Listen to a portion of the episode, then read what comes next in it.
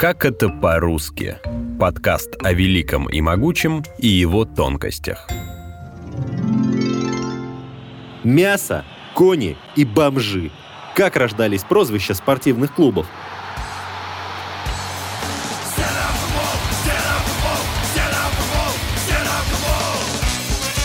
Если спросить у футбольных фанатов, кто сегодня играет, то можно получить и такой ответ. Питере сегодня встречаются бомжи с конями, а вечером играют проводницы с крысами. Но это еще что? Завтра дерби между мясными и кастратами. Вот это будет заруба. Спокойно, не спешите вызывать санитаров. Просто и у спортивных клубов, и у болельщиков есть свои неофициальные названия. Есть забавные, есть и обидные.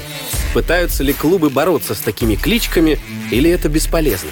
Рассказывает спортивный журналист Василий Конов.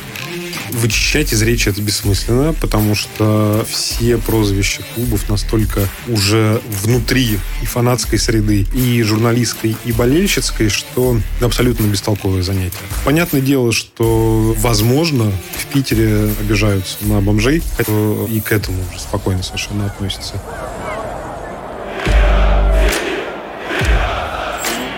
Почему клуб «Зенит» получил такое обидное прозвище? Точно вам никто не ответит, но версий есть несколько. Кто-то говорит, что отправляясь на выезд, так называют поездку фанатов, на гостевую игру вслед за клубом, болельщики «Зенита» брали с собой огромные рюкзаки и становились похожи на людей, ушедших из дома. Кто-то говорит, что это прозвище появилось во время одного из выездов, когда после матча в гостях фанаты повально ночевали на вокзалах и в скверах.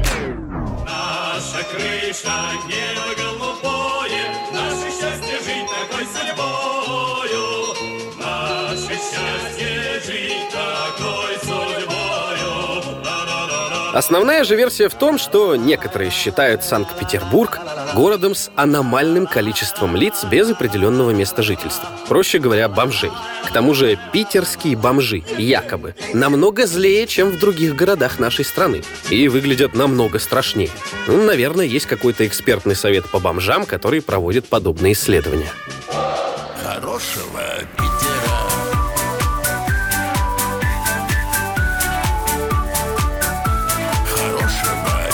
Питера. Еще зенитовцев называют мешками. В 1984 году клуб стал чемпионом СССР. По этому случаю выпустили огромное количество полиэтиленовых пакетов с символикой клуба. Болельщики очень гордились первым чемпионским титулом и бережно хранили памятные мешки, над чем и стали издеваться другие болельщики. Есть у «Зенита» и прозвище, полученное от иностранных фанатов футбола. Игра клуба показалась им нечестной, гнилой. Их стали называть «НИТ», что переводится как «гниды».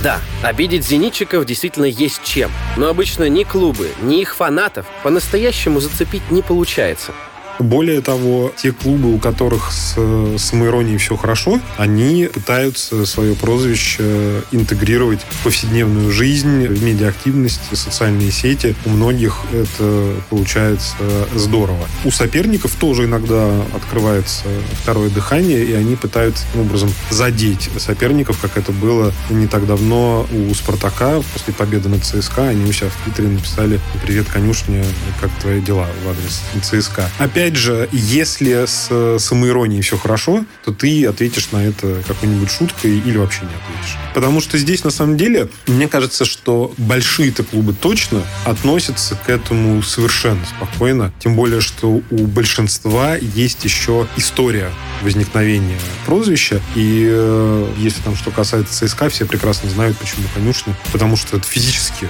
было на месте конюшен. И здесь, я думаю, что никто как оскорбление это не воспринимает. Поэтому нет, здесь э, абсолютно спокойная, нормальная ситуация, в которой нужно просто грамотно обыгрывать то, что тебе уже исторически принадлежит, и от чего отмыться невозможно.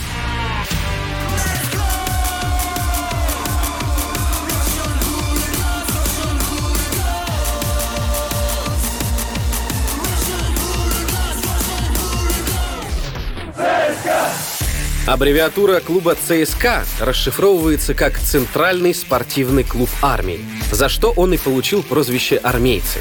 Но чаще всего, особенно фанаты других клубов, называют их «конями». Помимо версии с конюшней князя Юсуповых, есть мнение, что в 20-е годы прошлого века футболисты ЦСКА играли на поле, которое раньше использовал Кирасирский полк. Кирасиры — это род войск, а именно тяжелая кавалерия, одетая в керас. Согласно другой версии, старый стадион ЦСКА находился на месте бывших конюшен Семена Буденова, который увлекался конным спортом. В любом случае, ни болельщики, ни сам клуб на прозвище не обижаются. Более того, в 2008 году конь стал официальным талисманом клуба, так что с иронией у ЦСКА все в порядке. У красно-синих, это цвета клуба, есть еще одно необычное прозвище – лыжники. Прародителем ЦСКА было ОЛЛС – Общество любителей лыжного спорта. В обществе появилась секция футбола. Отсюда и неожиданное прозвище. Ну а главный соперник ЦСКА – другой не менее легендарный московский клуб – «Спартак», чье главное неофициальное название – «Мясо» или «Мясные».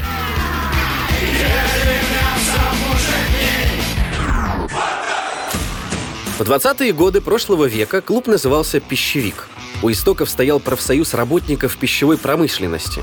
А одно время клубу оказывали поддержку кооперативы мясников. На прозвище обижались, но спустя время болельщики приняли его и даже начали гордиться. Фанаты других команд эту перемену заметили и придумали другую кличку — «Свиньи». Но и это прозвище некоторые фанаты с иронией принимают. Можно даже встретить атрибутику с хрюшами. Мимо, Хрюшечка, ты опять не попал. Это не я, это вот корзина стоит неправильно. Другое прозвище напрямую связано с названием клуба – «Рабы». Это отсылка к римскому рабу Спартаку, в честь которого и назвали клуб. Есть и благородное прозвище – «Народная команда». Считается, что армия фанатов «Спартака» не ограничивается одной Москвой. За клуб болеют по всей стране. Во время СССР спортивные клубы появлялись при ведомствах, заводах, ну и так далее. ЦСКА — это армия, Динамо — это МВД. И попасть туда со стороны было очень трудно. А «Спартак» был открытой командой, за что обычные болельщики его очень уважали. Вот такие они, красно-белые «Спартачи». Но страшная казнь распятия будет отменена при одном условии. Вы должны будете опознать среди мертвых или тех, кто взят в плен, раба по имени Спартак. Я Спартак! Я Спартак! Я Спартак! Я Спартак! Я Спартак! Я Спартак! Я Спартак! Я Спартак! Я Спартак! Я Спартак! Я Спартак! Если уж завели разговор про ЦСКА и «Спартак», то надо и про другие московские клубы рассказать. «Динамо», например. Клуб этот создали по инициативе ГПУ при НКВД. Потом клуб курировала КГБ и МВД. Отсюда и прозвище «Менты» и оскорбительное «Мусора». Но болельщики клубов, у которых нет конфликтов с динамовцами, называют их либо бело-голубые, как цвета клуба, либо динамики или динамиты. У киевского «Динамо», кстати, вдобавок к уже перечисленным кличкам, было и оскорбительное «Сало» или «Салоеды». Еще один московский клуб — это «Локомотив». И прозвищ у него просто масса. В советские времена команду называли «пятым колесом», намекая на то, что в Москве уже есть целых четыре сильных клуба. ЦСКА, Спартак, Динамо и Торпедо. И пятый клуб не очень-то к месту, тем более, что Локомотив даже не дотягивал до уровня соседей по городу и вылетал из высшего футбольного дивизиона СССР. Клуб поддерживало железнодорожное ведомство. Сегодня клуб спонсирует РЖД. Отсюда и кличка «железнодорожники» или РЖДшники. Еще паровозы и кочегары. Прозвище «паровозы», кстати, имеет и другой смысл. Противники клуба считают игру локомотивовцев медлительной, сравнивая со скоростью паровоза. Жил да был маленький паровозик, который смог. И вот однажды, где-то в глубине джунглей, он ехал во вражеский тыл. Недоброжелатели называют Локко девочками или проводницами. Возможно, потому что длительное время президентом клуба красно-зеленых была женщина. С другой стороны, причиной может быть банальная зависть. На матчах «Локомотива» часто присутствует много девушек, и к тому же первая официальная женская фанатская группа появилась именно у Локко.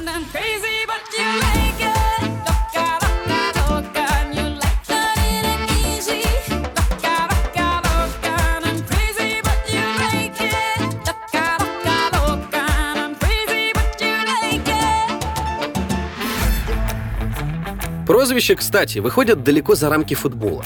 У клубов часто есть команды сразу в нескольких видах спорта, например, в хоккее или баскетболе, а иногда и там, и там. Так что клички наследуют все команды и все фанаты. Пермский клуб «Амкар» называют «пермяки», но есть у них и менее благозвучное прозвище, например, «аммиачные» и «навозники» или просто «навоз».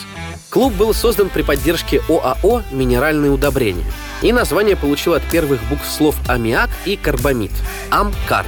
Еще их называют «божьими коровками», потому что расцветка клуба красно-черная. Что?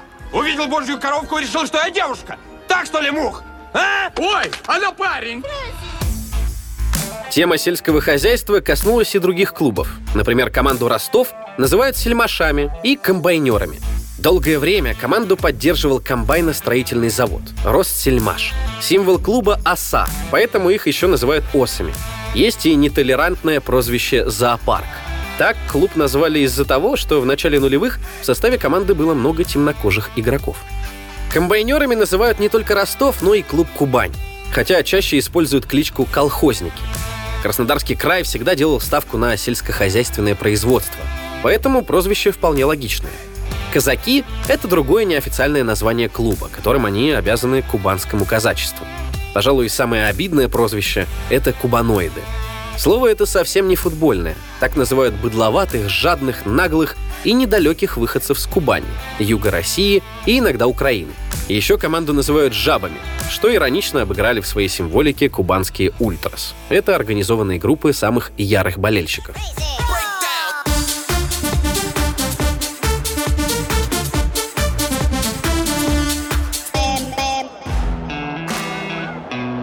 Другая краснодарская команда получила название в честь города — Краснодар. И в случае с московскими клубами одного города для нескольких команд оказалось мало. И фанаты Кубани и Краснодара друг друга недолюбливают. Символ команды Краснодар — бык. Отсюда и самое распространенное неофициальное название — «Быки». Имя солидное, но из-за забавной истории клуб получил и обидную кличку — «Кастрат». Еще в самом начале существования кто-то из администрации клуба заявил, что на эмблеме изображен не просто бык, а вол, символизирующий трудолюбие и упорство. Это быки с большими рогами, которых используют в домашнем хозяйстве. Клубу мгновенно напомнили, что усиленный рост рогов у быков связан как раз с процедурой кастрации. Новое прозвище сразу же прилипло к краснодарцам. Я же бык-производитель, родословная спецом. Говорят, что мой родитель пастуха зашиб яйцом. Другое неофициальное название «Магнит» или «Магнитовцы». Основатель и президент клуба – бизнесмен Сергей Галицкий, бывший владелец сети магазинов «Магнит». Недоброжелатели стараются так задеть фанатов, но они не обижаются. Галицкого в Краснодаре уважают и любят. И за основание клуба, и за новый стадион, и за благоустройство города. У Тульского арсенала прозвищ тоже несколько. Кто-то считает, что названия «Пушкари» и «Канониры» они получили от своих тезок, английского клуба «Арсенал». Но не стоит забывать, что Тула — оружейная столица, так что эти имена команде отлично подходят.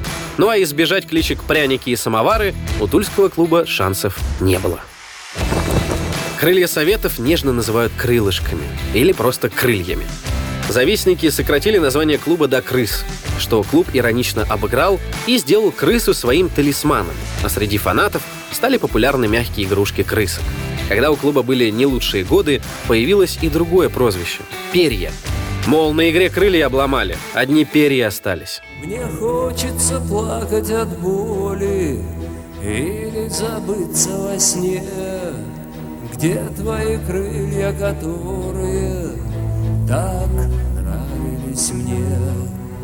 Где твои крылья, которые нравились мне?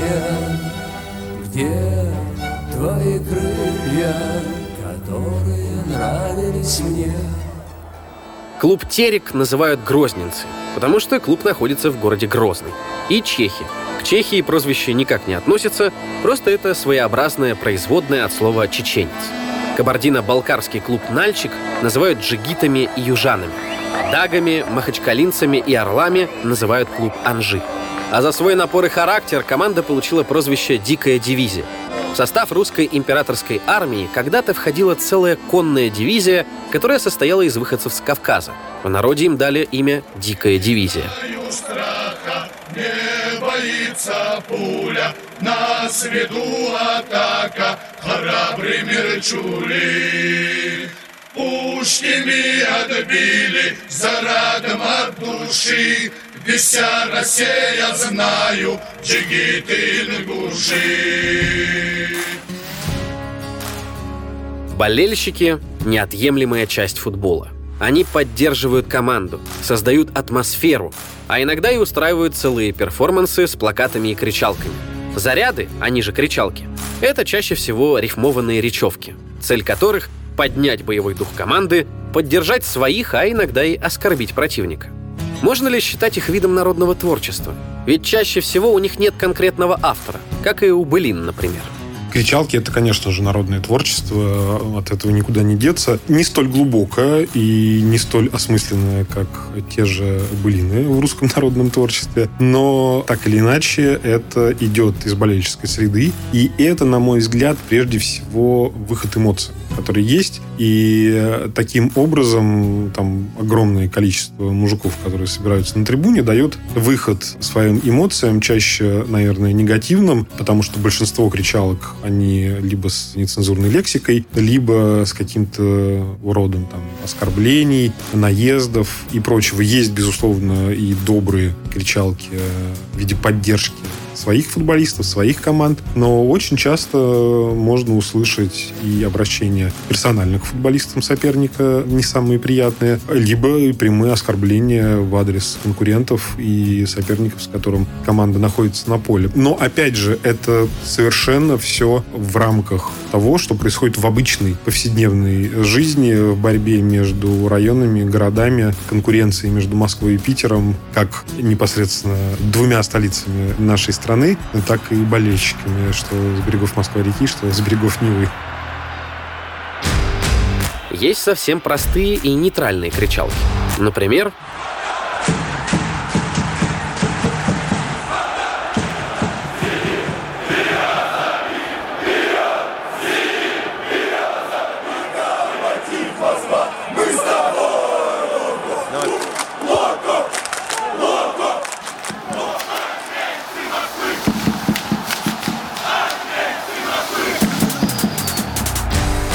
Эти короткие заряды универсальны. Их скандируют, чтобы поддержать команду. И когда она обороняется, и когда команда идет в контратаку, и когда осталось немного дожать, чтобы забить противнику гол.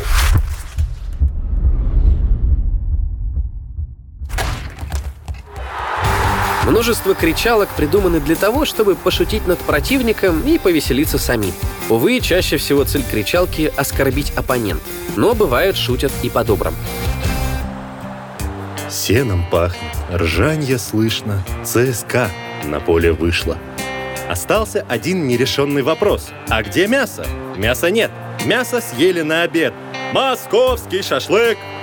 В мире нет команды хуже, чем «Зенит» из финской лужи.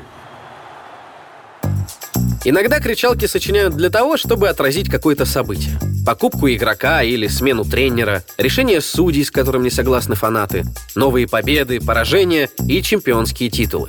Но почти у каждого клуба есть нестареющая классика, которую наизусть знают и болельщики-ветераны, и молодежь.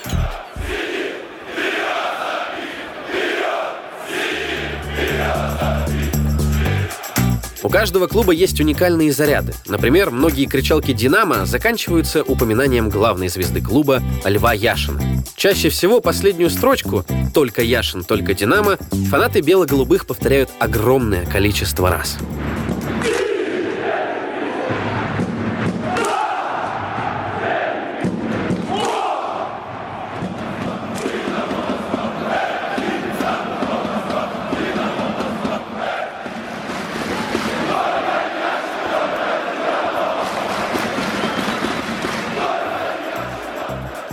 Часто под кричалки переделывают какие-то известные популярные песни или даже стихи и былины. Фанаты «Спартака», например, адаптировали гимн Российской империи «Боже, царя храни».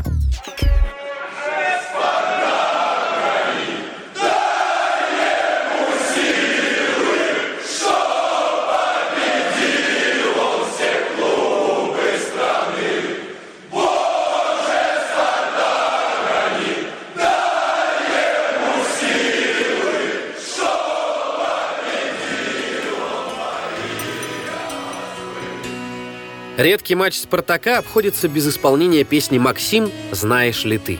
Среди болельщиков эта композиция крепко ассоциируется именно с московским «Спартаком». Почему? Точно никто не знает. Но есть версия, что однажды болельщики случайно услышали ее на выезде и подхватили, начав петь хором. Со временем эта локальная шутка приобрела колоссальный масштаб и стала практически неофициальным гимном фанатов клуба. Строчку «Я так привыкла жить одним тобой» болельщики ассоциируют со своей любовью к клубу, а «Шла босиком, не жалея ног» с постоянными выездами в поддержку команды.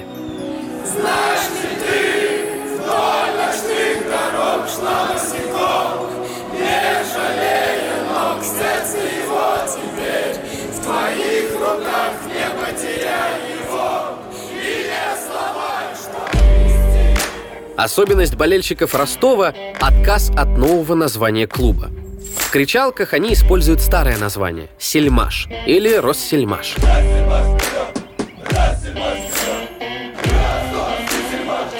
Кстати, есть особое прозвище для болельщиков, которые не особо активно участвуют в фанатском движении. Вяло подхватывают кричалки и, по большому счету, приходят на стадион просто отдохнуть и расслабиться. Таких болельщиков называют кузьмичами. Это собирательный образ уже не молодого болельщика, который пришел скорее выпить пиво, а не поддержать команду.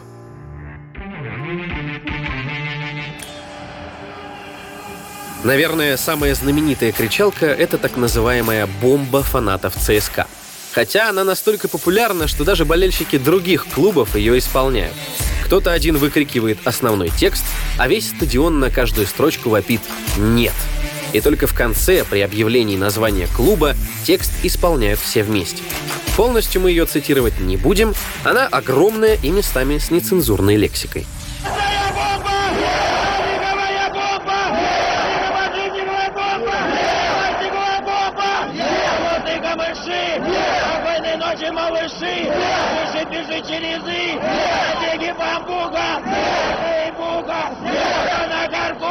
Мой братенок Грюша! Эй, Степашка! Не промоташка! Ахматый Чебурашка! Динамо Московское! Динамо Подвозское! Динамо Минское! Динамо Грузинское! Шахтер! Автокор! Кайрат!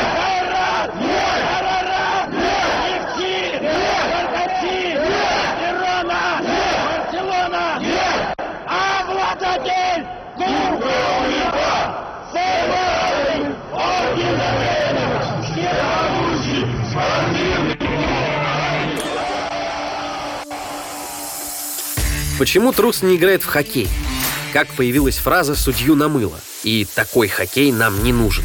Какие фразы спортивных комментаторов стали крылатыми и почему они используют так много заимствований?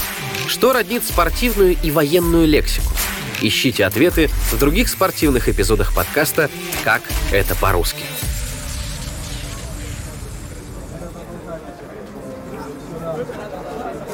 Ветер ли старое имя развеял? Нет мне дороги в мой брошенный край. Если увидеть пытаешься издали, не разглядишь меня. Не разглядишь меня, друг мой, прощай. Я уплываю, и время несет меня с края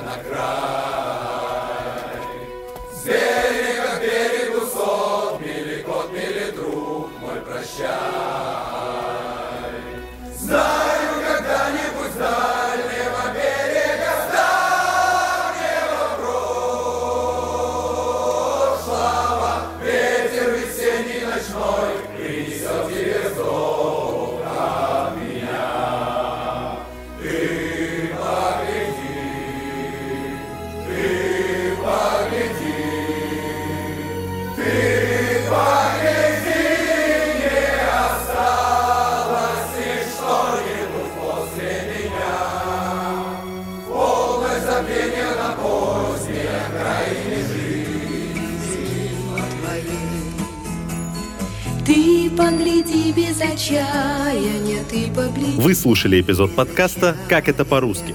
Сценарий эпизода Артем Буфтяк. Голоса эпизода Артем Буфтяк, Игорь Кривицкий. Звукорежиссер Андрей Темнов.